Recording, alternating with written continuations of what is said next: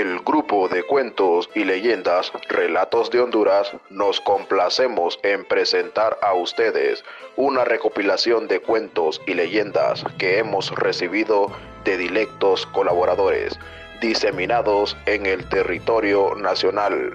Hoy tenemos el agrado de presentar Sucedió en el IS. Lo que les vamos a relatar sucedió en Comayagüela, ciudad gemela de la capital de Honduras, Tegucigalpa, en el Instituto Hondureño de Seguridad Social precisamente. Fue aquí donde llegó la derechohabiente doña Francisca, aquejada de agudos dolores abdominales y después de hacerle los minuciosos análisis fue diagnosticada con un cáncer en la fase terminal. No obstante, fue ingresada e instalada en la cama número 15 del quinto piso.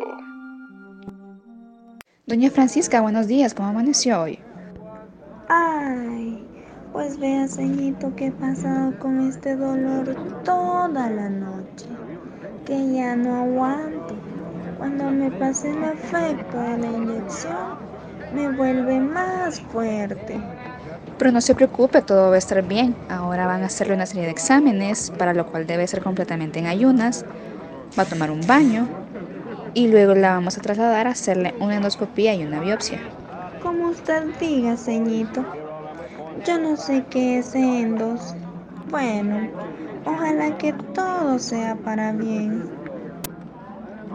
Mientras tanto, en la central de enfermería, Oíme, Leonor, ya te pasaron los resultados de la cama 15.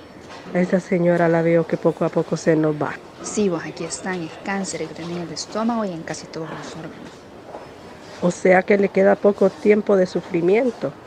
Yo siempre pienso en la calidad de vida y si estamos tirados en una cama, ¿de qué nos sirve? El doctor Gómez indicó que ella no se le hará ningún tipo de tratamiento porque no lo resistiría.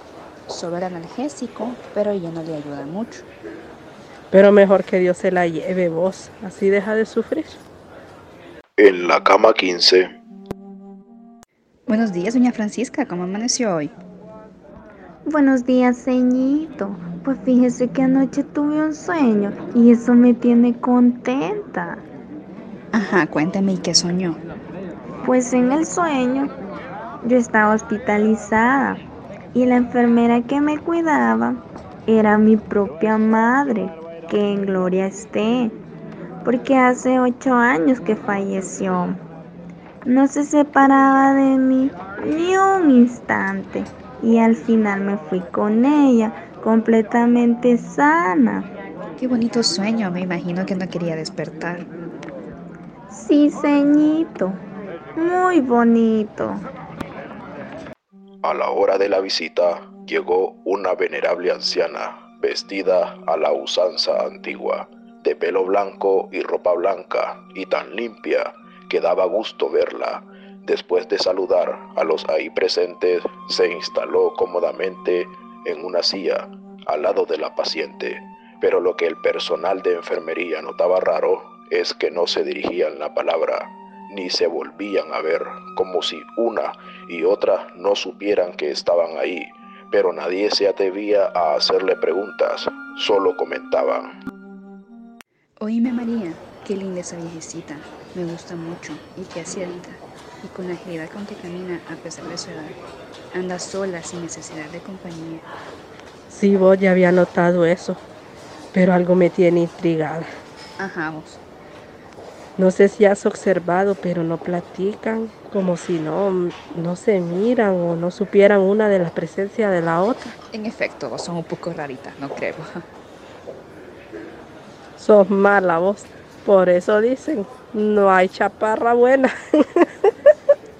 Señor, ayúdeme, que quiero darme la vuelta al lado. Bueno, se terminó el recreo.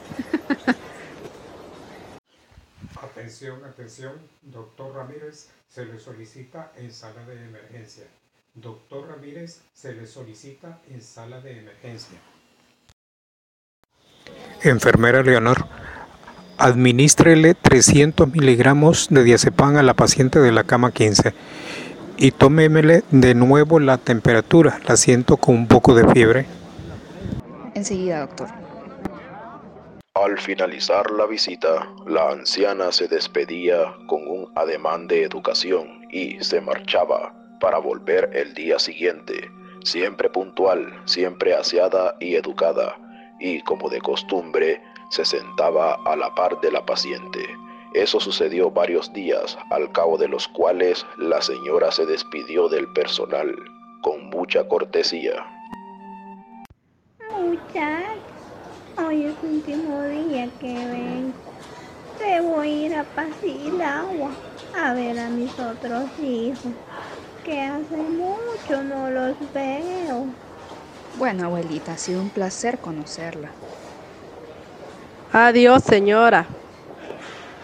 Al siguiente día que la anciana se despidió, doña Francisca, la paciente, falleció y después de hacer los trámites de rigor, los restos mortales fueron entregados a uno de sus hijos, que vino desde Apacilagua precisamente. Algunos días después, señor Leonor, que es originaria de Apacilagua, tuvo una charla con un hombre que resultó ser el mejor amigo del hijo de doña Francisca, y dijo, según la descripción que usted me hace, esa anciana era la mamá de doña Francisca, pero ella falleció hace ocho años, fíjese. ¿Será que esa anciana vino del más allá para acompañar a su hija en el difícil trance de la muerte? ¿Y usted qué opina, amable oyente? Hasta la próxima.